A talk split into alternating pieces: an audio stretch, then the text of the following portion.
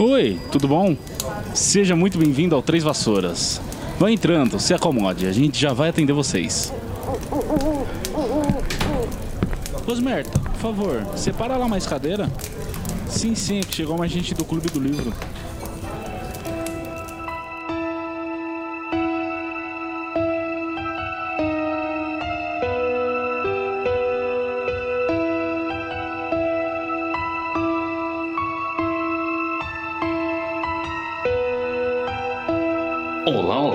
Seja muito bem-vindo, seja muito bem-vinda para mais um episódio aqui do Três Vassouras. Acomode-se uma poltrona confortável e pegue sua cerveja manteigada, porque hoje iremos falar do terceiro capítulo de A Câmara Secreta, intitulado A Toca. Eu sou o Thiago, vulgo James, e hoje aqui comigo, como sempre, essa lufana que você respeita, ela, Heloísa Angeli. E aí, gente, também estou aqui, tudo bem com vocês? Bom, eu não sei os ouvintes, mas eu estou muito bem.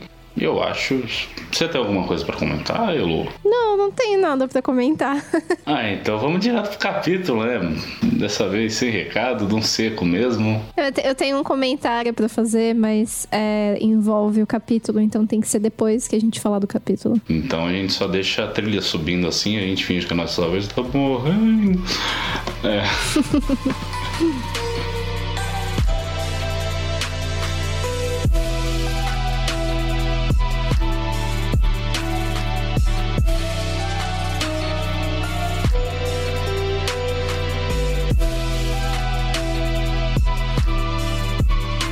Mas antes de entrar no capítulo de fato, a gente tem uma errata. Que eu não sei bem se é uma errata, porque olha só, vamos ver se eu consigo me explicar aqui para você, Lô, e para os nossos ouvintes. É, no último capítulo a gente fez alguns questionamentos com relação a como funciona essa política de controle do uso indevido de magia por menores. Eu acho que é assim que a gente pode apontar com relação a enfim, a apontar, né? Quando que o menor usou ou não. A gente viu que ele é falho, porque o Harry foi acusado de um crime que ele não cometeu. O Dobby usa magia próximo de trouxas, ele levou a culpa. E a gente começou a fazer alguns questionamentos é, com relação a como funcionaria em casas bruxas, né? Em que você tem vários bruxos de menores e bruxos de maiores e simplesmente não acontece nada, enfim.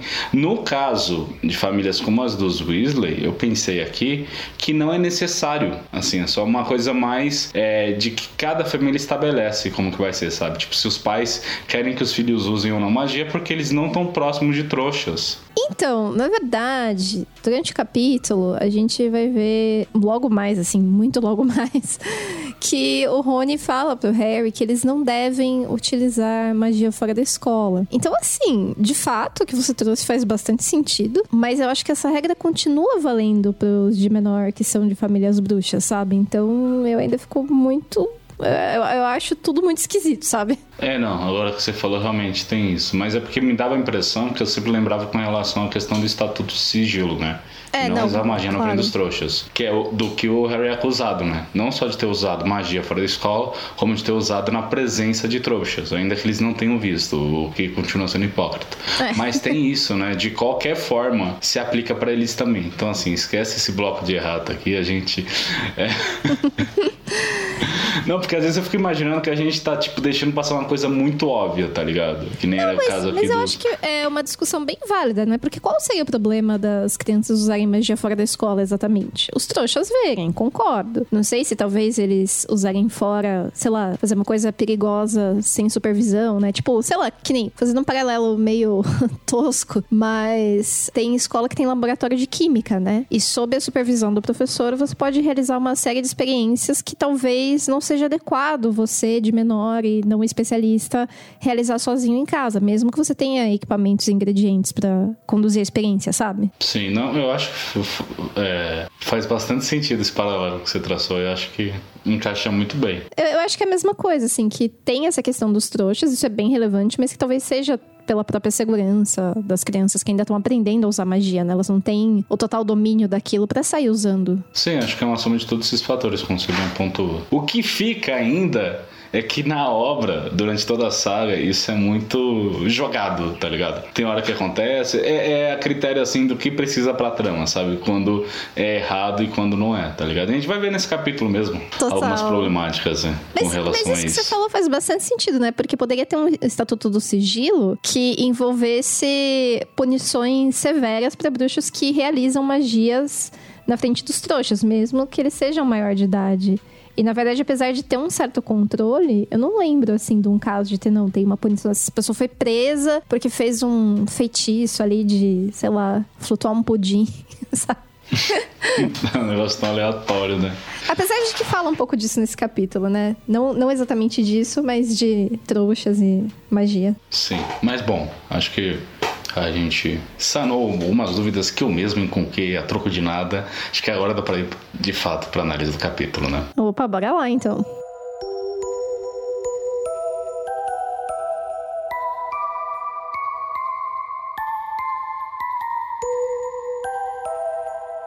Bom, finalmente as coisas começam a mudar para melhor na vida do Harry, né? O nosso intrépido protagonista. Rony e os seus irmãos gêmeos, Fred e George, vieram resgatá-lo e levá-lo em grande estilo até a Toca, que é a casa da família Weasley. Tiago, você já pensou em ter um nome para sua casa? Não. Você Quer dizer, assim, teorica- teoricamente a minha casa tem nome, mas a gente nunca usou. eu nunca conheci uma pessoa que a casa tivesse um nome. Qual é o nome da sua casa? Ah, não, não pode contar, né? Porque senão os ouvintes vão saber Não onde você mora. Você pode ser perseguido Vão. aí É. pelos paparazzi. Exatamente. Mas fica aí, ouvintes. A minha casa tem nome. A gente nunca usou, mas tem. Conta aí, censura. só pra deixar eles curiosos. Não, é só pra sanar a minha curiosidade mesmo. É, A Heloísa vai ficar sabendo vocês não. Elo, o nome da minha casa é. Oh, que bonitinha, porque é uma. Vai ter que censurar que é uma. Mas bom, voltando pro capítulo, pra quem não se lembra, no capítulo anterior a gente acabou com Harry acordando de sobressalto em seu quarto, né, recluso em seu quarto e vendo a cabeça flutuante do seu amigo Rony pela janela que estava gradeada, né, entre a, a janela e a cabeça do Rony tinham grades. Essas grades foram instaladas a mando do tio Walter, né? Porque como vocês sabem, o Harry tá em cárcere privado e tal, aquela loucura que a gente ficou no último capítulo. O que a gente descobre agora é que o Rony não tá sozinho. Junto com a cabeça flutuante- dele tem o corpo, o resto do corpo, né? Não é só uma cabeça, né? Pode ficar essa dúvida, né? A gente tá num mundo em que tem fantasmas, vai que o Rony morreu de um ano pro outro, né? Não, não sei, não, não... Você nunca foi afligido por essa dúvida, Elo? Que o Rony podia ter morrido? É, real. eu nunca tinha pensado nisso, mas até que tem lógica, né? Mas bom, tá lá o Rony, o corpo dele está vivo, passa bem, muito bem, obrigado.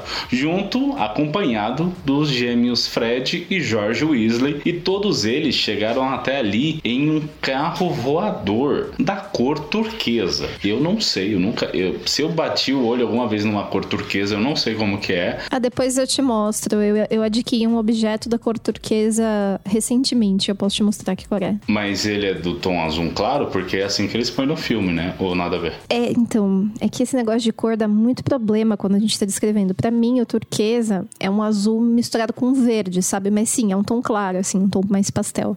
É, o- é o tom de uma pedra, né? Tem uma pedra que chama turquesa. É, Eu pensei na pedra e não sei porque eu imaginei roxo, né? A cor que me vinha, assim, mas. Que coisas, Tudo referências, né? Não é, menina?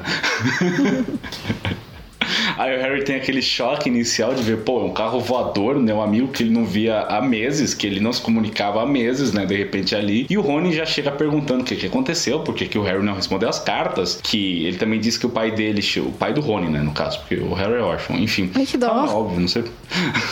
Você tem que falar desse jeito.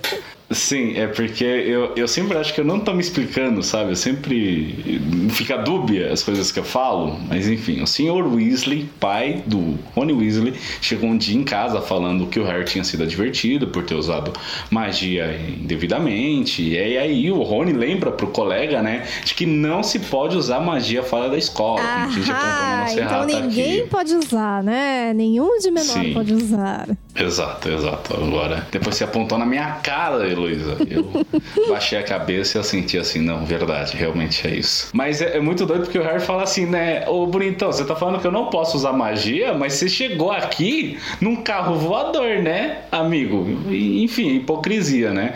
E ele também pergunta como que o senhor Weasley ficou sabendo dessa advertência que ele levou. E aí o Rony explica que o pai dele sabe disso porque o pai dele trabalha no Ministério da Magia, que e aí, né, vocês estão ligados, né? No trampo é, é rádio peão, meu. Rolou o bagulho lá, todo mundo fica sabendo. Correu pelos quatro cantos do Ministério da Magia que o, que o Harry tinha sido advertido e tal. E que sim, eles chegaram num carro voador, mas não foram eles quem enfeitiçaram o veículo, eles só estão usando. Que curioso, né?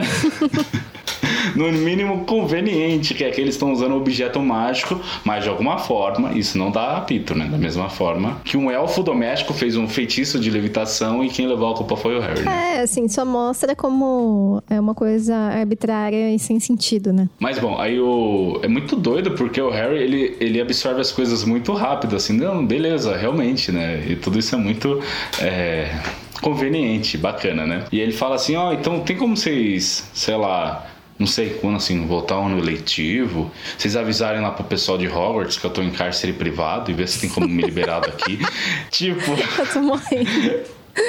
É muito louco, né? Porque assim, só uma criança de 12 anos pra ter uma, chegar a uma conjectura disso, assim, né? Uma, a, a, pensa numa logística dessa, sabe? Mas o Rony, pelo menos, pensa um pouco mais com o amigo. Ele fala: Não, não, bonitão, a gente tá aqui pra te, pra te resgatar. A gente veio aqui. Você acha que a gente veio lá da p... pariu daqui pra ver, pra, pra passar recado? Eu sou menino de recado? Porra, não, né, cara? E aí nessa, o Fred e o Jorge já arregaçam as manguinhas e mostram por que, que eles estão ali, né? Eles são, no final das contas, peritos em resgate eles logo arrancam as grades que estavam prendendo o Harry, né, com uma corda. Eles. Então, cara, eu não sei como que a, vizinhança inteira não acordou nessa parte, porque é muito doido. Eles arrancam a grade, deve ser um, fazer um barulho ensurdecedor, né? Mas beleza. Eles arrancam a grade, aí o Harry fala que as coisas dele tá, tá confiscada no armário embaixo da escada tal. Aí o Fred e o Jorge eles se usam de grampos, né? Pra destrancar as portas no melhor estilo lockpick de RPG. Um aviso, crianças, não tentem fazer isso em casa. Não peguem um clipe de papel e enfiem numa fechadura sem saber o que vocês estão fazendo. Porque você quebrou uma fechadura? Eu quebrei uma fechadura, foi uma baita dor de cabeça pra minha Ai, mãe. Ai, que dó. Coitadinho. Não, eu tô com muita dó, porque eu acho esse negócio de lockpick muito legal. Eu tenho muita vontade de aprender. Assim, só, só porque é legal, assim, sabe? Mas precisaria realmente, sei lá, fazer um curso de chaveiro ou alguma coisa do tipo. É, não, não simplesmente pega um clipe e enfia lá dentro, eu acho que vai acontecer alguma mágica. É, sabe? meu, você tem que ser muito ninja para conseguir fazer com clipes, grampo de cabelo, essas paradas tudo aí. Mas é, eu, eu, gosto muito. É uma das habilidades que eu mais gosto, assim, dessas coisas de RPG. Mas enfim, tá tudo muito lindo e legal, né? Até que o tio Walter, que enquanto eles faziam tudo isso, falou: Ah, a vizinhança não acordou? Não acordou, mas a gente viu tosse, ronco, umas coisas assim, né? Barulhos de tio Walter. E aí ele finalmente acorda, né? Acorda super bravo, reclamando do barulho que a Edviges está fazendo. Que até agora ela estava quietinha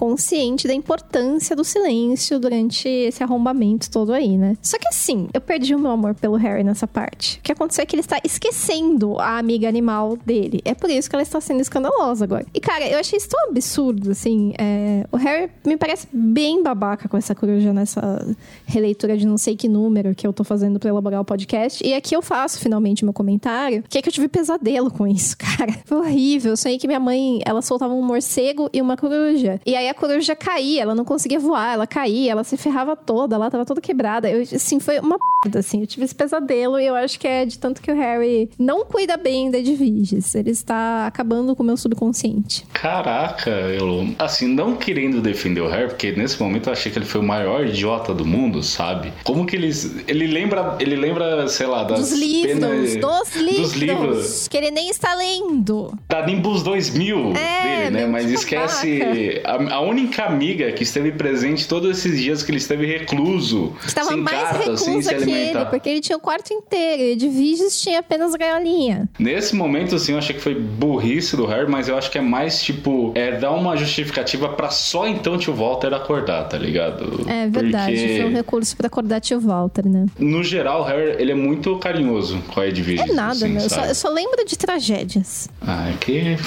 é o que marca, né, Elo? O que marca é a tragédia. Os momentos felizes ninguém se lembra. No primeiro livro tem uma parte lá que ele é super sem, sem educação com ela. Ele é mó grosso, tadinha. É, Eu não lembro disso, mas tudo bem. Você não se importa o suficiente com Edviges. Fandom, Lógico que me importa. fandom de Edviges tem que estar mais presente Ai, nesse podcast. eu vou, nem- eu vou nem falar que quando pequeno minha mãe comprou uma coruja de pelúcia e eu dei o nome dela de Edviges, Ai, né? que bonitinho.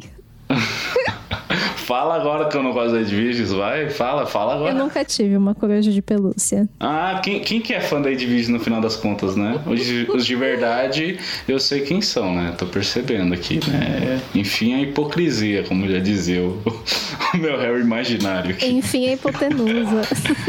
Mas bom, olha, se o Harry foi escroto nesse- nessa parte, ele por outro lado foi camarada com, com a amiga dele, né? Porque depois que eles conseguem fugir da Rua dos Alfeneiros, né? Eles já estão seguros lá no carro que tá voando rumo ao norte. Ele pede pro Rony soltar a Edwige pra ela finalmente poder voar. E ele disse que assim, ah, solta ela, ela vai, sol- vai, né? Finalmente se sentir livre e vai poder acompanhar a gente no carro. Que eu pensei assim, essa coruja voa rápido então, né? Porque eu não, eu não sei qual que é a velocidade de voo de uma coruja. Eu posso estar falando besteira aqui. Nossa, cara, mas acho que ela tá voando bem pra trás do carro, sabe? Acho que ela só tem o carro como ponto de referência mesmo. Ah, tá. Não, é, é, então foi. Porque quando eu reli, eu pensei assim, caralho, mano, ela tá parelha com o carro, tá Não, ligado? Eles acho estão postando rachas, sei lá. Ah, tá. Mas aí, ó, tá vendo? Nessa hora ele, ele soltou ela tal. Foi, foi amigo. Ai, tá. Não, não compensou o suficiente, sabe? Mas assim, o engraçado mesmo desse capítulo é essa coisa toda que a gente tava falando, né? Que você falou da rádio peão e tal.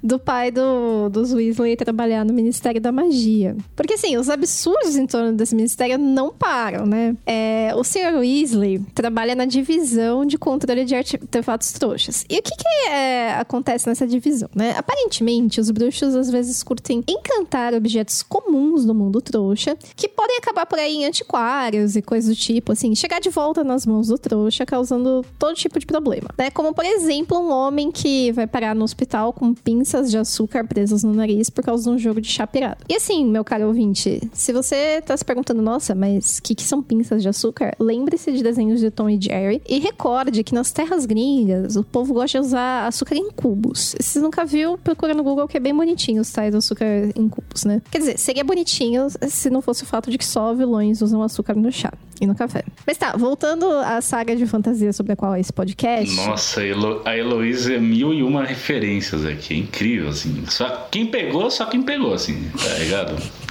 É que eu, eu adoro esse negócio de que só os vilões usam açúcar, porque eu não uso açúcar, então eu, eu me sinto assim, uma pessoa muito nobre, melhor do que todo mundo por causa disso.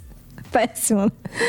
Ai, mas enfim, né? A ironia toda tá no que em que um carro encantado que voa magicamente é exatamente o tipo de objeto que o departamento do Sr. Weasley fiscaliza. Então, assim, a ironia tá aí. Além de tudo, os meninos contam que esse não é o único objeto que o Sr. Weasley tem, né? Porque assim, se fosse só o carro, de repente você poderia dizer, ah, mas foi só uma vez, né? Tal. Não, não. O Sr. Weasley é apaixonado pelo seu hobby, que é desmontar objetos trouxas e remontá-los encantados.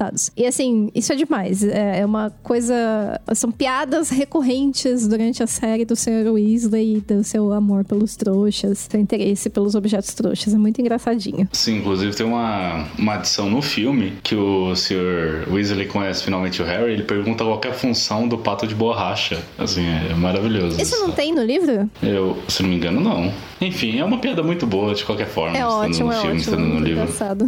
Mas eu, eu acho que o Sr. Weasley trabalha nesse departamento justamente pelo amor que ele tem pelo, pelos trouxas, sabe? Tentar entendê-los. Então acho que, na verdade. Não sei se é tão irônico assim, sabe? Ele, eu acho que, na verdade, é uma consequência. É, É, acho que tem até um, um, uma coisa assim de que ele quer proteger os trouxas mesmo, né? De, de magias que possam causar problemas, né? Tipo a pinça de açúcar no nariz. e aqui no roteiro, a Elo botou uma fala para eu reclamar da tradução. Mas pela primeira vez, Elo, a, a, reclamação vai ficar só por você. Sim, gente, a Heloísa eu está... Eu pus palavras na sua boca. É, tentou, mas eu consegui driblar delas, né? Porque assim, gente, a Heloísa está criticando o trabalho da senhora Leo Weiler. Acreditem vocês se quiserem, assim, invertemos o papel aqui. Ela colocou como reclamação que ela não gostou do uso da palavra danada, né? Que é quando os meninos falam que a mãe deles fica danada é, sempre que ela. Enfim, eu imagino que quando ela visita a garagem do Sr. Weasley, porque ela tá empinhocado de artefatos trouxas, né? empinhocado também curti muito. Enfim, é, eu não tenho nada contra, assim, eu acho que é conveniente. Eu, eu achei que soa meio old school demais, assim, sabe? Coisa, sei lá, é, acho que a minha avó ia falar assim, é, aquela minha amiga fica danada quando acontece tal coisa. Danada de brava, tipo, eu nunca, nunca ouvi isso. É, isso, inclusive isso é uma reclamação que o pessoal tem com a fala da, da garotada, né? Que parece muito uns velhos querendo se passar por gente jovem. Você já viu o meme do Steve Buscemi fingindo que é garotão, aí tá com skate, assim, Ai, no colégio? Já viu essa imagem? é muito boa. Eu gosto É, muito nessa pegada assim. Ah, que legal, cara, porque é, eu não tava lendo a tradução, né? Agora que a gente fez esse negócio de não, vamos ver as palavras, não sei o que, é que eu tô realmente lendo. Então, uhum. eu tô reparando ah, então mais. você vai mais pra frente, quando eles ficam mais grandinhos, eles começam a usar mais gírias, né? E aí é só... Eles usam gírias transadas do momento? É, é um negócio assim. E ao mesmo tempo eles falam mamãe e papai. E aí tinha uma galera que ficava puta da vida, porque eles falavam mamãe e papai. Fala assim, como assim um adolescente ama o papai de papai, sabe? É. Ah, mas isso eu acho que também é coisa aqui de São Paulo, viu? Não sei. Chama papai de papai? Não chamar, né? Que se você, você ah, só vai tá. chamar mamãe e papai se é uma criança pequena, até uns 5 anos, 6 no máximo. Mas eu acho que em outros lugares eles falam assim. E pessoas velhas, né? Quem nunca viu uma pessoa velha contando uma história de porque quando papai me levava ao parque. Não, mas isso é coisa de novela. Não é, as pessoas falam. novela de época. Não é, cara, as falam. pessoas falam, é muito estranho. De qualquer forma, foi feita a reclamação aqui. Foi, foi comentado. Mas eu contornei, você viu, né? Qualquer coisa, se tiver reclamação, vai pro seu lado aí. Ah, isso é bem uma reclamação, é só uma observação, assim, de estranheza, sabe? Ah, não, tá, é, já que a gente tá nessa, na vibe, eu acho muito doido, porque acho que é a primeira vez que aparece essa palavra, ou tinha já no anterior, acho que já tinha no anterior, mas enfim, é, eles falam bosta abertamente, assim. Que? não acredito. É, tem a palavra bosta. Inclusive, eu nem sei se eu censuro, se eu censuro bosta ou não, porque pra mim, bosta é uma palavra pesada. É, pra mim é uma palavra pesada, é palavrão. Vou lavar sua boca com sabão, não pode falar. É, então. Tem que censurar, sim. Mas bom, agora sim, voltando aqui pro capítulo. Após feita a fuga, né? Após eles estarem tranquilos, de boa lá no carro, enquanto eles vão até a casa dos Weasley, o Harry finalmente consegue explicar com calma que raios aconteceu no dia que o Dobby apareceu lá na Rua dos Alfeneiros, porque ele foi advertido e tal, né? Ele comenta no incidente, fala das coisas que o Dobby disse, fez e que tentou dizer, né? Não obstante, os gêmeos, por outro lado, eles veem com outros olhos essa história, né? Para eles, eles acreditam que tudo não passa de algum engodo, né? De alguma peça que tentaram aplicar no Harry, porque é, o Harry até então estava bastante apreensivo, apreensivo, mas com essa fala dos meninos ele começa a relevar um, um pouco, né? O que o Dobby disse e ele junto com o Rony começa a conspirar que quem enviou o elfo só pode ter sido o Draco Malfoy, que afinal é o grande arquirrival deles, né? E parte dessa desconfiança no Draco é que nesse capítulo revela o, o que a gente falou no capítulo anterior, né? De que os elfos domésticos estão atrelados a uma relação entre servo e mestre que é comum né, dentro do mundo bruxo, de famílias mais tradicionais, somente famílias mais abonadas é que vão possuir elfos domésticos e tem toda a problemática que a gente muito bem pontou no capítulo anterior, que o resto da sociedade parece meio que relevar isso, sabe? Não passa pano, sabe? Com é, esse tipo de relação que tem aí, né? Entre os elfos e seus mestres e tal. É só a gente ver que os próprios Weasley, que sempre são pintados como os mocinhos, né? umas caras bacanas. Eles mesmos dizem que que a mãe deles, a senhora Molly, mesmo gostaria de ter um elfo doméstico em casa para fazer as atividades domésticas, né, no lugar dela. Mas bom, aí a gente também fica sabendo que o pai do Draco se chama Lúcio e que na época do auge do Lorde das Trevas Voldemort, digamos que os Malfoy eram bem atrelados a Voldemort com relação aos pensamentos que ele tinha e, enfim, todo o terror que ele tacava no mundo bruxo aí, né? E que quando teve a queda do Lord das Trevas, do Lord Voldemort, os Malfoy mudaram de lado um tanto quanto rápido demais, assim. Parece que o arrependimento bateu muito rápido. E os Weasley são um pouco, um tanto quanto ressabiados com os Malfoy. Por conta disso e de outras coisas também, né? De outras atitudes que a gente vai ver mais pra frente. De qualquer forma, a gente finalmente chega na casa dos Weasley, né? Que, como eles mesmo chamam, eles também dão um nome pra casa, né? E o nome da casa deles é a Toca que eu acho bastante condizente, né? Porque é, essa palavra dá a impressão de que se trata de um lugar acolhedor, ao mesmo tempo que é um tanto quanto zoneado, enfim. Elô, como que é no, no original? No original é The Borough, que significa toca mesmo. Ah, então foi literal. Literal. Inclusive, uma curiosidade geográfica aqui para aquelas pessoas que, assim como eu, são loucas para saber onde se localizam as coisas, né? Não pode aceitar que é uma ficção. Não tem que ter, tem que estar tá no mapa, tem que ter um mapa mostrando lá, tem que. Você é o cara que usa os mapinhas no fim do livro, então. Eu uso os mapas, exato, Ah, exato. legal. Em Harry Potter a gente não tem mapa, mas a gente tem algumas informações que a partir delas dá para traçar. Eu vou tentar traçar aqui, porque eu eu vou confessar assim que eu, eu descobri onde fica, mas não descobri onde fica. Por quê? Quer dizer, enfim, vocês vão ver eu explicando aqui. Tem um determinado momento do livro, desse capítulo, que o Jorge fala que eles moram um pouco afastados da cidade e aí ele cita o nome: Ottery St. Catchpole.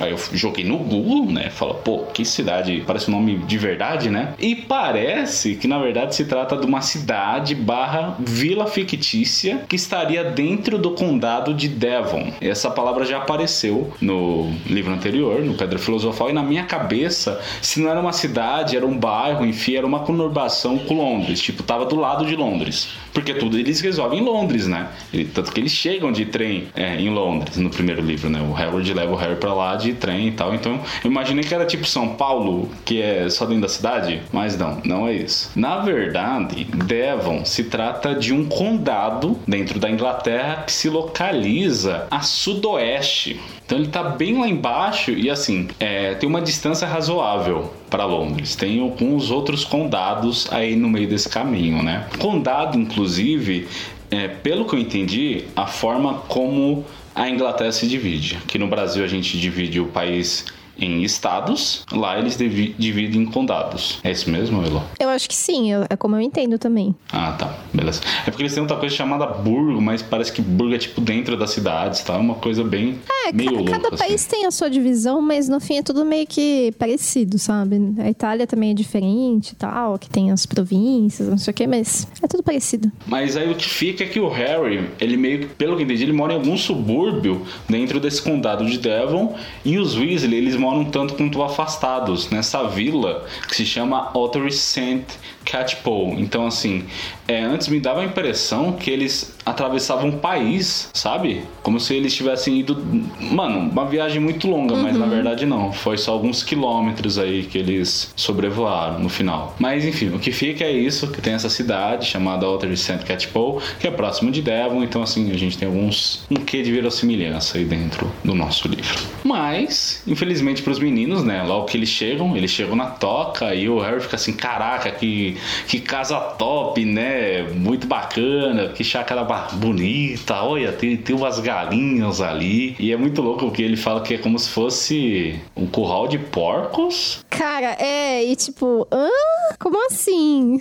É, essa parte ficou um pouco estranha, porque ele fala como se fosse um curral de porcos em que foram se agregando é, cômodos, né? Um Até curral virou uma de coisa meio. porcos de pedra, né? Porque pra mim um curral realmente era uma coisa mais de madeira. Então eu fiquei, nossa, um curral de pedra, né? O que será que é isso? Mas enfim, referências rurais. Essa. Não sei se é da tradução, se é Não do é da original. tradução. É, no original é realmente curral de pedras? De, de porquinhos, de, de Eu pedra. tenho a impressão que sim. Tá. Mas enfim, é legal que o conceito dessa casa é que assim, são vários cômodos, como se fossem peças diferentes, assim, uma arquitetura que, enfim, foram, foram se agregando com o tempo e ela só tá de pé porque ela é mágica. Que surpresa! Porque se fosse, sei lá, no mundo trouxa já tinha caído faz tempo. Mas é, é legal esse conceito aí da casa. Que é aquilo que a gente falou, né? Um lugar, apesar de você parar pra pensar, pô, um curral de porco deve ser uma coisa meio escrota. Mas não, é, é um lugar bem acolhedor, mas ao mesmo tempo, como eu falei, os bruxos são sempre caóticos, né? Então tem um, um que dos dois. Mas enfim, o Harry chega e, e é legal que nessas horas tudo ele se assombra, né? Qualquer coisa diferente da Rua dos Alfeneiros ele acha massa, velho. Mas enfim, essa, esse deslumbramento do nosso protagonista dura pouco, porque eles são recepcionados pela senhora Weasley, né? Que dá aquele pito, tá ligado? Ela tá taça, ela tá possessa de raiva e preocupação, porque ela tá preocupada com os garotos, né? Afinal, eles saíram com o carro voador e assim, é, ela ficou preocupada tanto com o bem-estar deles, né? Poderia ter rolado um acidente, como também deles serem vistos com o carro, né? Porque isso ia ser um baita de um BO aí pro, pros Weasley, né? Pro pai deles e tal, enfim. E o doido é que ela ela tá sendo mãezona aqui, né? A gente vê bem o lado mãezona dela com relação a esse pito que ela dá. E mas é muito é muito engraçado também porque ela dá bronca nos meninos, nos filhos dela com o Harry, ela é só amor e carinho, tá ligado? Então ela tá ralhando com o George, o Fred, e sei lá, do nada ela vira pro, pro Harry e fala: Mais salsicha, Harry? Mais, sabe? Toda, toda é mãezona mesmo. mesmo. Mas é assim, falando nesse negócio da comida, eu gosto bastante dessa descrição do café da manhã, porque é um café da manhã que não tem nada a ver com o que eu como e com o que eu imagino que a maior parte das pessoas come aqui no Brasil, né? Apesar deles se chamarem de salsichas, eu não sei, tá? Mas eu tenho a impressão que essas English, English sausages aí estão mais pra umas linguiças, assim, uma coisa que parece mais com linguiça. Então, assim, não é muita comida de café da manhã, né? Pelo menos na minha concepção, é uma coisa muito pesada pro café da manhã. Escrevam pra gente, né? Se vocês já. Que escrevam contando o que vocês comeram no café da manhã. não, sério, se você já experimentou a English sausage, conta aí a experiência. Mas além disso, daí eles comem pães e ovos, que aí já é mais comum nas terras brazucas, né? E eu gosto que, assim, ao mesmo tempo que nós conhecemos junto com o Harry como que é uma casa mágica pela primeira vez, a gente conhece um pouco dos hábitos e da cultura dos ingleses. Sim, e sai daquele escopo de estar sempre em Hogwarts, né? Que uhum. parece que onde 90% dos livros se passam, assim, geralmente, sabe? É só dentro da. É reduzido aquele reduto e aqui não, a gente tem. É, é a primeira casa bruxa que o Harry vê, né? E a gente também junto com ele. Então é muito bacana isso, né?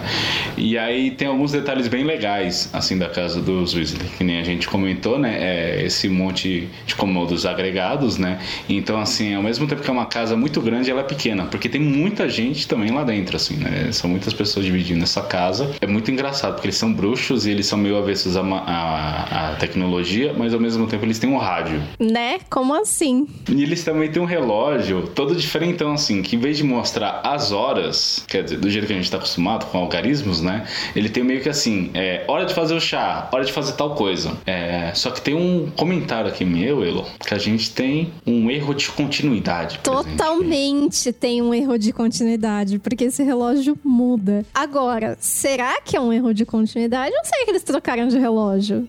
Boa pergunta, mas tem um momento fala que ia trocar do relógio e tal, senão o Harry ia perceber, né? Ou. Não, mas ele percebe, porque ele descreve o relógio de forma diferente. Sim, mas ele no momento fala, rapaz, esse relógio não era assim, não. é, tentei consertar, mas é verdade. Explica aí para os ouvintes como que o relógio da hora de fazer o chá muda. Não, vamos deixar para quando aparecer o, o, outro relógio. Ah, tudo bem. Então fica o suspense, ouvintes, fica o suspense vocês saberem como vai ser o novo relógio da família Weasley. Mas para ser honesta, você tem razão. Parece um erro de continuidade porque am ambos os relógios têm essa vibe assim de ser uma coisa bem tradicional, que tá muito tempo na família, né? Mas enfim, voltando aqui para os ocorridos nesse capítulo, como punição, os meninos recebem o excruciante castigo de ter que fazer tarefas domésticas. Olha só, né? Que coisa. As crianças querendo passar a férias, não, tem que ajudar em casa. Tem que ajudar em casa. E no caso aqui é com uma desgnomização. Uma tarefa de controle de pragas aí, né? E o Harry acha curioso, né? Porque ele na hora associa com os gnomos que os trouxas têm em casa, né? Que são aquelas estatuazinhas, assim, feitas de cerâmica, ou sei lá, com material que lembram papais noéis. Ah, James, deixa eu te contar uma curiosidade aqui, que quando eu vi isso, eu, eu fiquei bem encucada, porque no livro britânico, o Harry chama de Father Christmas. Só que assim, quem gosta de ver filme e tal, já deve ter ouvido uh, os gringos chamando de Santa Claus, né? E aí eu fui dar uma pesquisada também, aí bateu a minha curiosidade, não, não com a geografia, mas com esse termo. E pelo jeito, Father Christmas é um termo mais antigo e Santa Claus veio do neerlandês. Apesar de que, assim, não é um termo super recente, não. Acho que tem mais de um século de uso. Mas é, das minhas pesquisas, tem gente que fala que é a mesma pessoa, outros já associam a personagens diferentes, mas eu acho que acho que ambos são o Papai Noel mesmo, sabe? Caramba, da hora. É, eu sempre vi esse termo Santa Claus, o Father Christmas. Não, não, não tinha. Pois é, foi a primeira vez que eu vi, assim, eu achei tão diferente. Mas bom, é, eu falei desgnomização e já parti do pressuposto que todo mundo sabe que é uma desgnomização. É. Mas não, gente. Desgnomização é quando você tem o seu quintal infestado com gnomos gnomos do mundo bruxo e você tem que tirar eles de lá porque eles são problemáticos, né? Eles vão acabar com o seu jardim, né? E assim, eles não parecem nada com o Papai Noel que o Harry estava imaginando. Na verdade, eles estão mais para um termo que a Luiz aplicou aqui que eu não sei, um tal de Krampus. Ela já vai me explicar, mas eu acho que, que deve ser que nem a forma dos gnomos do mundo bruxo, que no caso são seres humanoides com cabeças grandes parecem batatas e eles são assim bem miudinhos, né? E não muito inteligentes. É assim que são os Krampus? Não, foi uma piada muito ruim, cara, mas não deu certo, porque você não sabia que era Krampus. Foi mal, então. Nossa, eu tô com muita vergonha da minha piada. tipo, quando a, quando a piada é ruim, mas a galera dá aquela risadinha, você se sente bem, né? Mas quando não funciona. Não, Krampus é tipo um Papai Noel do mal, tá ligado? Você nunca viu uns filmes de Krampus, não? Filme de terror? Assim? Não. Eu lembro de um episódio do Papai Noel do Mal, do Sobrenatural, mas. É isso, é esse. Esse é o Krampus. É ele? Uhum. Mas não tem ah, nada a ver também com os gnominhos. É só. Não é, não é pela aparência, é só porque. não, não, não tinha nada a ver com o Papai Noel. É, mas foi ruim. Eu me sinto mal. Não, tudo bem. Eu fiquei genuinamente é, inculcado com essa palavra, tanto que eu fui até pesquisar no Animais Fantásticos Onde Habitam se tinha. Podia ter, né, no, no Animais Fantásticos, o Krampus, que se parece com um velhinho bizarro e assusta os trouxas. Que vale a intenção, Elo. Obrigada. Valeu aí. Bom, e como que se faz essa desgnominização? Bom, você pega o gnomo, roda ele bastante e joga o mais longe que você conseguir. É, parece, parece um pouco escroto com os bichinhos, né? Mas isso tem um motivo. É que assim você desorienta eles ao, de modo que eles não consigam mais voltar voltar para onde eles estavam, né? Para o seu quintal, no caso. É, e pelo que eles falam, eles são meio burrinhos, assim. Eles até sabem falar uma que outra palavra, mas é, o Harry até fica com dó no começo, né? Ele fala assim, pô, vacilo com os carinhas, né? Mas logo que ele leva a mordida de um deles, ele logo participa da brincadeira, né? E até tem um comentário assim, acho que um dos gêmeos fala, caraca, esse passou de 15 metros. É. Eu sou o menino muito. O menino, o, o gnominho muito longe, tá ligado? Cara, isso aí não parece. Isso parece maus tratos, tá? Achei, achei sacanagem. E não parece muito eficiente. Era mais fácil eles terem, tipo, aquelas armadilhas humanizadas, sabe? Que você captura o bichinho, né? Tipo, rato, no caso. E aí você pode soltar num lugar longínquo, tipo, no meio do mato. Eles poderiam fazer isso, né? Enganar os gnomos e, e realmente levar fisicamente para outro lugar, em vez de ficar jogando os coitados. Não, é, tanto que você tem toda a razão, Elo. No final do capítulo mesmo, o Harry vê que eles estão voltando já. Tipo, é um método. In...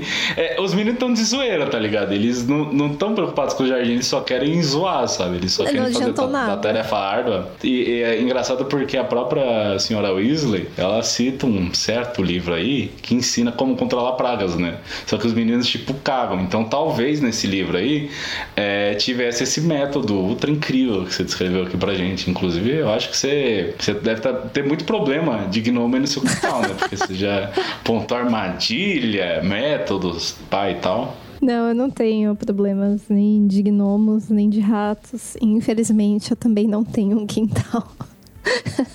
Ai, que triste, eu tô rindo de desespero. Mas enfim, nisso chega o Sr. Weasley, que conta um pouco sobre o seu trabalho, né? Ele fica muito surpreso com a presença do Harry. Nossa, Harry Potter e tal.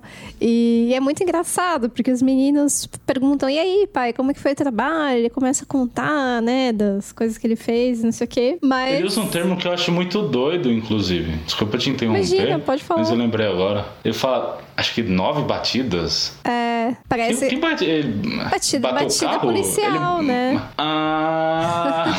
Só que não exatamente, mas seria um paralelo com isso. Foram nove batidas, né? Nove ocorrências que ele foi lá conferir. Eu associei tudo. Eu associei nove batidas de relógio, associei batida de carro, associei que ele tinha agredido alguém, só não veio apreensão, né? Busca e apreensão. Que legal, cara. Eu acho engraçado quando essas coisas acontecem. Mas enfim, ele conta, né, da. De tudo, fala dos artefatos, não sei o quê. E ganha uma bela bronca da esposa, né? Ele não escapa. E é muito engraçado que a gente fica sabendo até que aquilo que você falou do trabalho dele, dele estar lá por um certo interesse, faz total sentido, porque parece que meio que ele é quem escreveu a lei sobre objetos mágicos, e aí ele se justifica dizendo que assim, ah, não tem problema o teu carro, você não tinha intenção de usá-lo pra voar. E aí a Molly fala, pô, mas o carro voou, e isso aí só não tem problema, porque foi você que escreveu desse jeito e tal, então é muito engraçado. E é engraçado também, porque quando os meninos falam que voou o carro, a primeira reação dele não é da bronca. É, tipo assim, voou bem, teve problema. Ele tava louco pra fazer isso, né? Que não podia, ele não, não ia arriscar. Mas eu, eu gosto muito do Sr. Weasley, sabe? A obsessão dele pelos trouxas é super engraçada, mas também demonstra como ele tem a cabeça aberta. Ele é mais curioso que preconceituoso, que a maior parte dos bruxos, é, eles são bem preconceituosos, eles se acham melhores, né? Que os trouxas e tal. E acho que é uma das coisas que mostra como o cara é gente boa, né? Eu gosto muito dos Weasley de forma geral, exceto pelo Percy, lógico. E, inclusive, eu acho que o Arthur Weasley combina bastante com a Lufa-Lufa, por causa desse jeito dele. É, eu também sou muito fã do- de todos os Weasley, também com exceção do Percy, porque o Percy é muito malo, a gente vai ver mais disso nesse segundo livro. É, só não concordo com a parte da Lufa-Lufa. Você não porque- concorda? Porque, ó, vou ser muito honesta, assim, pra mim, o Percy é a encarnação da Grifinória. Quando eu penso na Grifinória, eu penso em gente, assim, meio aparecida, sabe? Meio chata, assim, muito arrogante. E o Sr. Weasley não é nada assim, ele é mó amigão, então por isso que eu, eu acho que ele combina bastante com a Lufa-Lufa. É que a gente já até comentou, é meio sacanagem, porque são só quatro aspectos assim que você pode É. aplicar, né? E aí cada, cada uma dessas faces fica muito ampla, de certa forma, assim, porque a gente tem o Harry, o Rony e a Hermione. São três pessoas muito diferentes entre si e as três estão na mesma casa, é, tá ligado? verdade. E aí os Weasley, todos, todos os Weasley, sem exceção, são da Grifinória. Imagina, né? Então a gente vê várias facetas dentro dessas facetas aí que se reduzem às quatro casas e tal. É, enfim, mas é, é legal, é legal a gente tentar associar outras casas com os personagens por conta de características que a gente vê neles e tal, né? Mas enfim, né? Aí o Arthur tá lá levando o pito da Molly e os meninos aproveitam pra dar 10 na pata do viado. E aí o Rony leva o Harry pra conhecer o quarto dele, né? E é muito louco porque o quarto do Rony é até descrito no livro que parece assim: o Harry se sente como se estivesse entrando num forno, né? Porque é tudo laranja no quarto dele. E aí você pensa assim: tá pegando fogo o quarto do Rony? Tá pegando fogo, bicho? Não. São só posters e mais materiais esportivos do time de quadribol, o Chudley Cannons. E essas são as cores do Chudley Cannons, né? Os canhões de Chudley. Laranja. É fanzaço do time, mas o meio que vai mal das pernas, assim. Faz tempo que eles não ganham o campeonato, Tadinho. inclusive eles estão numa, assim, numa posição pífia dentro, sabe? E eu vou até me abster de falar como que é feita essa contagem desse campeonato e tal. Mas Ah, não, enfim. não vamos começar, né, James? Todo episódio isso, cara. Bom, mas apesar do Harry achar o quarto tão legal, né? Que o Rony é fã de esportes e tudo mais, e tem bastante personalidade dele, o Rony mesmo fica um pouquinho constrangido. É, é porque ele usa como um paralelo o que ele viu lá na Rua dos Alfeneiros, né? Que é uma casa de classe média e tal. Ele pensa assim, pô, teu quarto é grandão, né?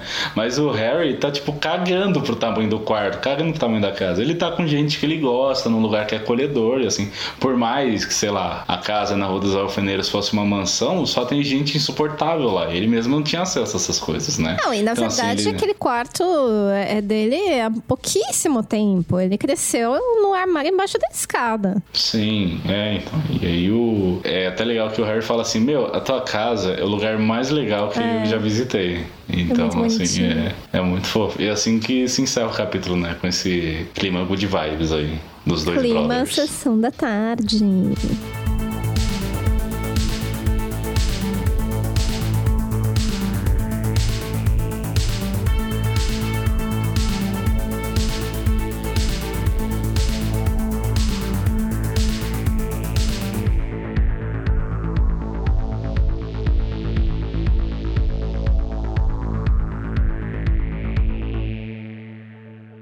Mas vamos agora à nossa database, quase despencando, que só se sustenta por magia. Momento você tem os olhos de Bubby. Dessa vez o Harry escapou com os Weasley, né? Incrível. Mas a gente ainda segue só com apenas três. É, os Weasley não, não conheciam a mãe dele, não queriam falar dos olhos.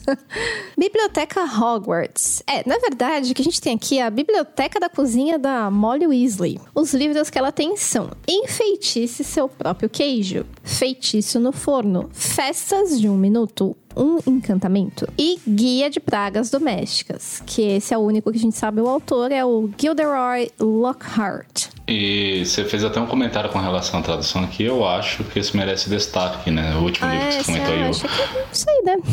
Não, é porque isso mostra como o trampo da Leo Wiley era, no mínimo, é, caótico. Porque o nome do livro é Festa de um Minuto, um Encantamento. Só que no original é Fists. É, One Minute Fists. It's magic. É muito legal. E aí, Fist... Como que é? É que eu tô falando punho. Como que é? Cara, eu acho que é fists mesmo. Fist que... mesmo? Ah, eu acho. Ah, Igual então o- fists. o do George R. Screen, screen. A Fist for Crows. É, que seria festim, né? Ou banquete. E aí de banquete foi pra festas, porque é mais Ah, próximo. Podia ser festim, né? Então, eu pra mim sempre foi banquete. Mas de fato, tem a palavra festim. É que festim pra mim é o, o filme Festim Diabólico, né? Não consigo pensar em outra coisa. Mas é, se fosse Bastante particular, mas sim. aham. É, mas é que festa parece que é uma coisa que não envolve só comida, né? E banquete ou festim, que seja, realmente é que você tá servindo um monte de comida. É porque festa, pra mim, é uma coisa mais ampla, assim, não envolve só comida. Gente, tá festa nem tem comida. Festa só tem bebida, sabe? Só Vamos tem música, curtição, gente estranha. Como que é? Festa estranha, gente esquisita. É, festa estranha, gente esquisita. Momento vocabulário, eu escolhi como palavra dessa vez, eu tinha escolhido duas. Bosta, porque eu achei louco tá no livro infantil, e precipitar-se, porque realmente é diferente, assim, né? Tem um momento que fala que Harry precipitou-se, mas no sentido que ele se apurou, ele se apressou, né? Pra fazer. Ele fez de, de modo rápido. Mas precipitar-se pode ser tipo, você tentou antever alguma coisa e justamente por ter feito com pressa, você errou, sabe? Tipo, Ah, em vez de você sim, pensar verdade. com calma, você. Você só fez, foi por um impulso. Mas precipitar-se pode ser também quando você tá à beira de um precipício. Ah, sério? Você tá inventando? Tô falando sério, mulher. Oxi. Eu não sei mais se informação. é piada ou não. Eu tô tão confusa. Eu vou ter que procurar no Ah. dicionário agora. A pessoa se perdeu no personagem, né? Ó, precipitar, bitransitivo e pronominal. Jogar-se de cima pra baixo. Despenhar-se, lançar-se. Ah, Nossa, eu tô muito chocada. Bom, esse capítulo é provavelmente o único material que eu li fora da escola que usa a palavra cabeçorra, que é o aumentativo de cabeça e descreve a cabecinha dos gnomos. E eu achei isso muito inusitado, porque foi nesse. Quando eu, li isso, eu ainda era criança, então eu pensei, olha aí, né? Foi importante aprender esse aumentativo, porque tá escrito aqui. É, nunca mais li, então Nunca mais na vida, né? serviu pra uma coisa. Mas assim, hoje eu é que vou quebrar a regra aqui, tá? Vou trazer outra palavra, que na verdade é pra encher o saco comentando a tradução de novo. Mas, ouvintes, fiquem aqui comigo, porque assim, sério, essa é importante, vocês vão gostar de reclamar junto. A palavra é vampiro. E assim, acho que todo mundo sabe o que é um vampiro, né? Mas eu tô trazendo essa palavra aqui porque no original é ghoul. E os ghouls são monstros fantásticos que não são vampiros, é diferente, né? Porque enquanto o vampiro se alimenta do sangue, os ghouls, eles vieram assim de mitologias árabes, inclusive aparecem no Mil e Uma Noites, em algumas das histórias. Eles frequentam cemitérios, são góticos e comem carne humana. A concepção contemporânea desses monstros, vocês podem até conhecer assim de videogame, né? Acho que aparece no Witcher, em outros, no Supernatural mesmo, que são meio uns zubizões bizarros. Mas assim, gente, é bem diferente de um vampiro, né? Porque o vampiro tem até aquela coisa meio sensual, inteligente, né? Então, fica aí mais uma crítica à tradução. É, não, eu achava bizarro quando tinha o vampiro, assim, eu ficava pensando, mano, mas que vampiro é esse? Não, ele não brilha no sol? Que porra é sabe? não tinha ainda isso de brilhar no sol. Mas eu também fiquei, eu fiquei, nossa, tem um vampiro na casa deles, né? Eu criei uma certa expectativa. E aí o vampiro só fica fazendo uns barulhos. Ele é que nem se fosse, assim, meio um, não sei, uma, uma praga que vive no, no sótão. É, é, super estranho, mas depois que eu descobri que era Ghoul, aí tudo fez sentido. Placar especial do capítulo. Artefatos trouxas encantados indevidamente que foram citados. A gente tem quatro sendo eles o carro voador, o jogo de chá furioso, as chaves que encolhem até desaparecer. Nossa, isso é muito escroto. E chá... Quer dizer, Ai. todos, né? Com exceção do carro. Você é um chato, tá? Eu achei tão legal as chaves que encolhem até desaparecer. E, e a gente também tem as chaleiras que mordem. Ainda fala assim que os trouxas realmente não querem ver a magia mesmo quando está debaixo do nariz, porque eles preferem achar que perderam a chave do que perceber que ela encolheu e tal. É muito engraçadinho. Pontos ganhados e perdidos para as casas de Hogwarts a galera continua de férias, então, assim, ponto de casa não teve, mas teve várias broncas aí pelo uso indevido do carro voador. Personagens importantes vistos pela primeira vez, a gente tem o Arthur Weasley. E a gente tem algumas menções aqui também, sendo elas o Arrow, o Hermes, o velho Perkins e o Mudungo Fletcher. Elô, Elô do céu, a gente esqueceu de citar um, um livro importantíssimo aqui. Um livro? É. Que livro? No quarto do Rony tem várias coisas espalhadas, né? Entre elas, tem várias histórias em quadrinhos que o Rony lê de um ah, tal de. Tem, tem as tirinhas, né? As aventuras de Martin Miggs, o trouxa pirado. Então, tipo, tem bruxo que fica fazendo piada com, com o trouxa. Isso é muito legal. Peraí, eu refaço essa parte, então. Peraí. Não, vamos, deixa assim, pode deixar assim. Criaturas mágicas presentes no capítulo Gnomos. Ah, você falou com um, um desinteresse dos gnomos. Ah, eu achei muito adiante os gnomos. Não, assim, foi engraçadinho. Esse, esse capítulo tem uma vibe meio de sitcom, não tem, não? Nossa, total, assim. tem. Pelo menos fica a família e manda fazer não sei o quê, aí chega o pai, aí tem. Mas bom, artefatos mágicos, a gente tem o carro voador e o relógio inusitado. E os feitiços presentes no capítulo. Os de menor não pode usar magia, mas os gêmeos sabem arrombar fechaduras do jeito trouxa. Em críticas em que Harry se mete e não sofre nenhuma punição, a gente segue com seis, porque o Harry foi foi vítima, olha só, ele foi vítima ele foi de sequestro dos nefastos gêmeos Weasley que tiraram da, do seu, seu, seu cárcere privado. Esse moleque só se ferra, né? Primeiro ele tem cárcere privado, depois ele é sequestrado. Mortes nesse capítulo. Foi por pouco, mas todos sobreviveram às broncas da Molly Weasley. Mortes até agora três e partidas de quadribol duas. É isso aí. Elô, algum recado final? Sim, eu tenho um recado final importantíssimo para quem não foi ainda conferir o Harry Potter e a Câmara Secreta que todos vivem lá no perfil Anópolis no archiveofyourown.org, archiveofyourown.org, é, acabamos de lançar aí a tradução do capítulo 9, As Escritas na Parede.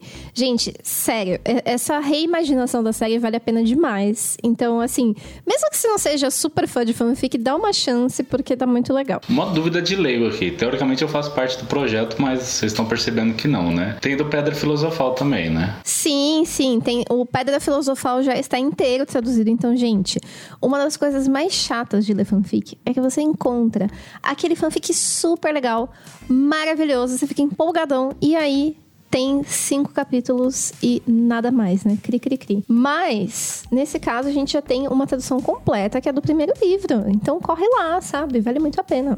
Olha aí. Como sempre, o link vai estar na descrição.